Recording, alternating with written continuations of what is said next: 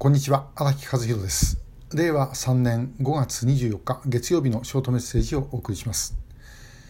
えー、今日お話しするのはあの北朝鮮の嘘の話です、えー、北朝鮮の嘘ったって北朝鮮の言ってることは全部嘘じゃないかと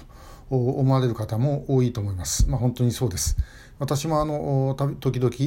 大学の授業でも学生に北朝鮮が公式に言ってることは全部嘘だという思って読みなさいというふうに言ってます。えー、嘘だと思って読んでそしてどうしてこんな嘘をつくのかと考えると北朝鮮の言いたいことというのは、えー、結構よくわかる。ということです。でもし本当のことを言ったらなんで本当のことを言うんだろうと思えばまたこれもですね北朝鮮の意図がよくわかる、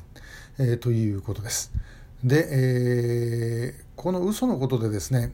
この間の学習院大の村主道二先生の書かれた「えーと、拉致問題と日朝関係」という本をですね読んでいてあっと気がついたことがありました。それはあの9.17、2002年の小泉訪朝まで北朝鮮はですね基本的に拉致は一度もやったことがないというふうに言っておりました。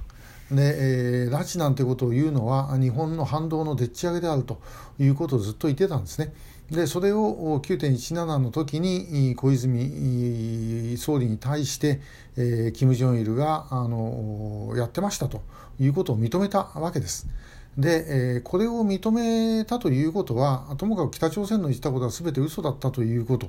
を親分自ら言っちゃったわけですからで、まあ、もちろん本人はいや自分は知らないと。えー、部下が勝手にやったことだというようなことを言った、まあ、そのどこの国でもある言い方ですけども、えー、まあ、あんなことはないわけで基本的にはキム・ジョンイルがみんな認めたからやってることでね、えー、や認めてないのにやってたらこれまた大変なことになりますから。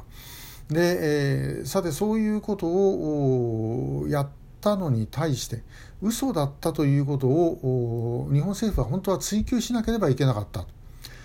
で、えー、なんで今まで嘘をついてたんだということをですね聞かなければいけなかったと。でそれまでもずっとだから日本の反動がやったというふうに言ってたわけですから。で、えー、そこで日本政府はもっと踏み込まなければいけなかった。で実際ですねあのあの当時平壌ではえー、親分が認めちゃったんで自衛隊が攻めてくるんじゃないかというふうに思ってた人がいたそうです。えー、だからまあそういう意味ではですねご期待に応えてよかったのかもしれませんが、まあ、いずれにしてもそれから先お前たち今まで嘘ついてたんだから今言ってることだって嘘なんだろうというふうにですね畳みかけていかなければいけなかった。でところが正直言って私もそうなんですけどもそこのところに頭が思い至らなかったですね。なんで今から考えればなんでそんなことを考えなかったんだろうというふうに思うんですけどもそれまで嘘をついていたことの責任というのはこれ重大ですね。もちろんね。ですからそれをやっぱり追求してだからお前らもっとやってんだろうというふうに言う必要があったそれから特定失踪者のこともだってあの日本の警察は例えば1件でも間違いがあったらば北朝鮮の大変な反撃を食らうというふうに言ってきたんですねそれでだからまあ要は認定しないんだということの理由にされてたと。でも例えば北朝鮮がですね誰か見つかってこいつは違ったじゃないかと言ったってお前らずっと嘘ついてたろうというふうに言い返すことは十分にできる。だからそこで、えこちらがですねあのひるむ必要というのは全くなかったんですね。でところがお役所からするとそうはいかない。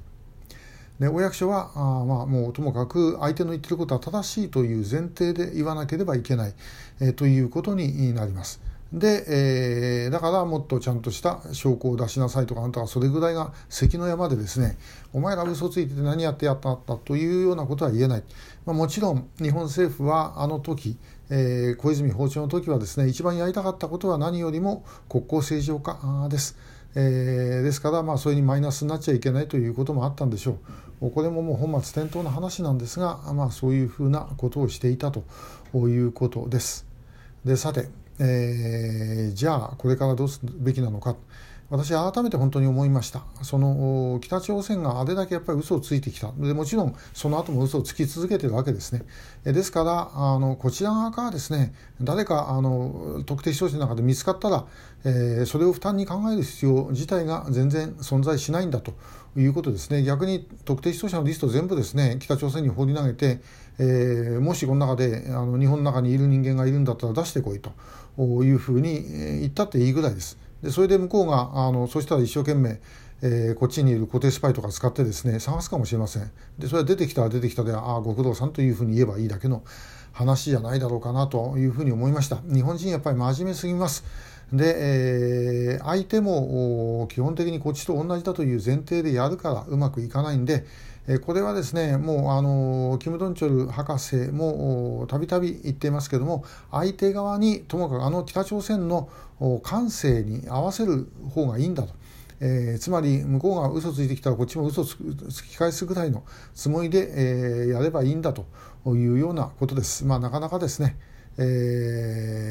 ちょっと日本人にはそれ向こうの通りにはできませんけどももうちょっと乱暴にやってもいいんじゃないかということです。で、えーまあ、西村慎吾衆議院議員なんかはですね、えーまあ、交渉に当たるの外務省じゃなくて、えー、大阪府警の暴力団担当みたいなどっちが暴力団だか分かんないような、えー、刑事さんでもですね交渉に使った方がいいと。いうふうにですけどこれほん結構本当の話でですね、まあ、誰が出てきたっていいわけですからあの北朝鮮だってですね出てくる人間もちろん権力のある人間とかそういうわけではあんまりないです、えー、必要ならばですね、えー、適当に役職つけて、えー、持ってくるんであのそういう人たちを連れてきてですねやらせるというのも一つの手かなと思います。ともかく今までやってきたその外務省の交渉というやり方はですねあのもう一回これもう見直さないといつまでたったって事態は前に進まないというふうに思います、えー、今日は北朝鮮の嘘についてお話をしました。今日もありがとうございました。